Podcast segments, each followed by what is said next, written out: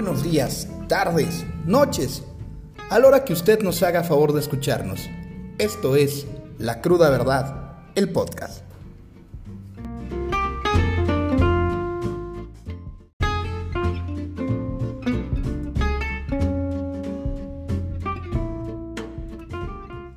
Tumbos de Santiago. Tal parece que a pesar de que hay encuestas que posicionan a Santiago Nieto Castillo a cinco puntos del senador Mauricio Curi González, el zar antilavado está cometiendo errores que a futuro le pueden pesar y mucho, si es que se hace de la candidatura al gobierno del Estado por Morena. Se muestra timorato al alzar la mano, suma personas que restan, lo cual pone al descubierto su desconocimiento de la fauna local, manda señales cruzadas y denota su organización en el proyecto.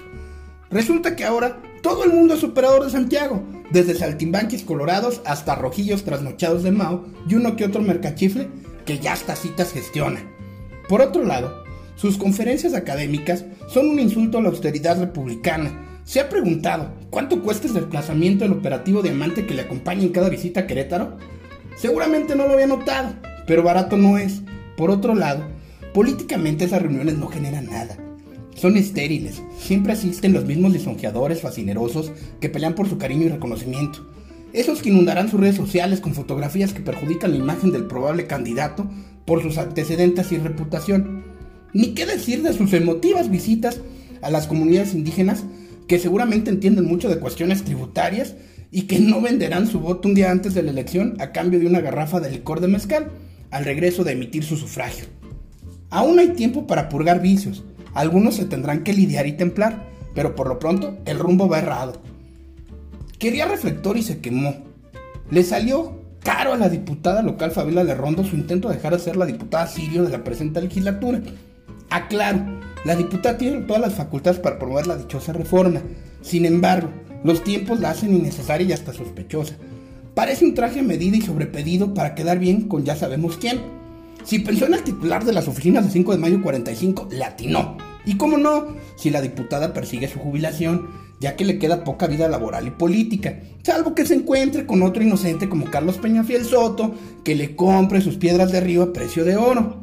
La diputada debe tener en un altar a Marcos Aguilar Vega, pues si no fuera por él y su brillante idea de reformar las calles de Madero y de Ezequiel Montes, la ronda seguiría en los sótanos jurídicos de donde quizá nunca debió de salir. Y de los batazos y los 50 mil pesos, ni hablar. Inocente tacuchito.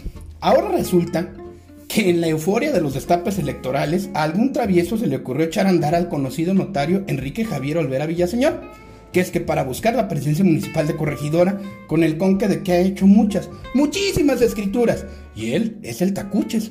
¿Pero acaso las escrituras las dio de gratis? ¿O ha hecho litigios pro bono? Claro que no. Entonces es evidente que su eje de campaña fue pensado en un think tank de subnormales o quizá algún amigo que tiene un hijo diseñador con un primo de tercer semestre de ciencias políticas y una novia trunca en ciencias de la comunicación, le sugirieron el irrisorio marketing. Esto sin contar que el Nobel político se piensa y se siente ya candidato de Morena, cuando en Morena lo único seguro es incertidumbre. Además, dicho sea de paso, si en algún municipio Acción Nacional tendrá el 6 de junio un día de campo, esa es corregidora, pues Roberto El Tino Sosa garantiza un holgado triunfo para los blanqueazules. Desde este espacio le mando un caluroso, ya siéntese señor, al buenazo del Tacuches. Factor determinante. En todas las encuestas que se han tirado en el Estado, se han olvidado de considerar al factor México Libre, que seguramente en el Estado será presidido por la distinguida señora Patricia Espinosa, quien tiene fuertes vínculos con el panismo de antaño, y que seguramente restará algún punto a los azules, siendo determinante en las elecciones donde la diferencia sea mínima.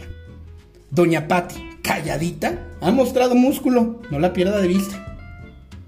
Lenguas viperinas. Regaño y jalón de orejas se llevó el senador Mauricio Curi después de hacer públicas sus apreciaciones sobre Maribel Guardia y recibir el maltrato de la Inquisición. Macarras de la moral que ocultan sus filias en 140 caracteres.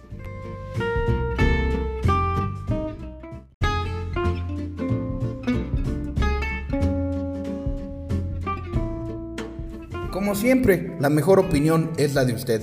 Y si no le gusta oírme, no me oiga. Hay mil cosas mejores que oír.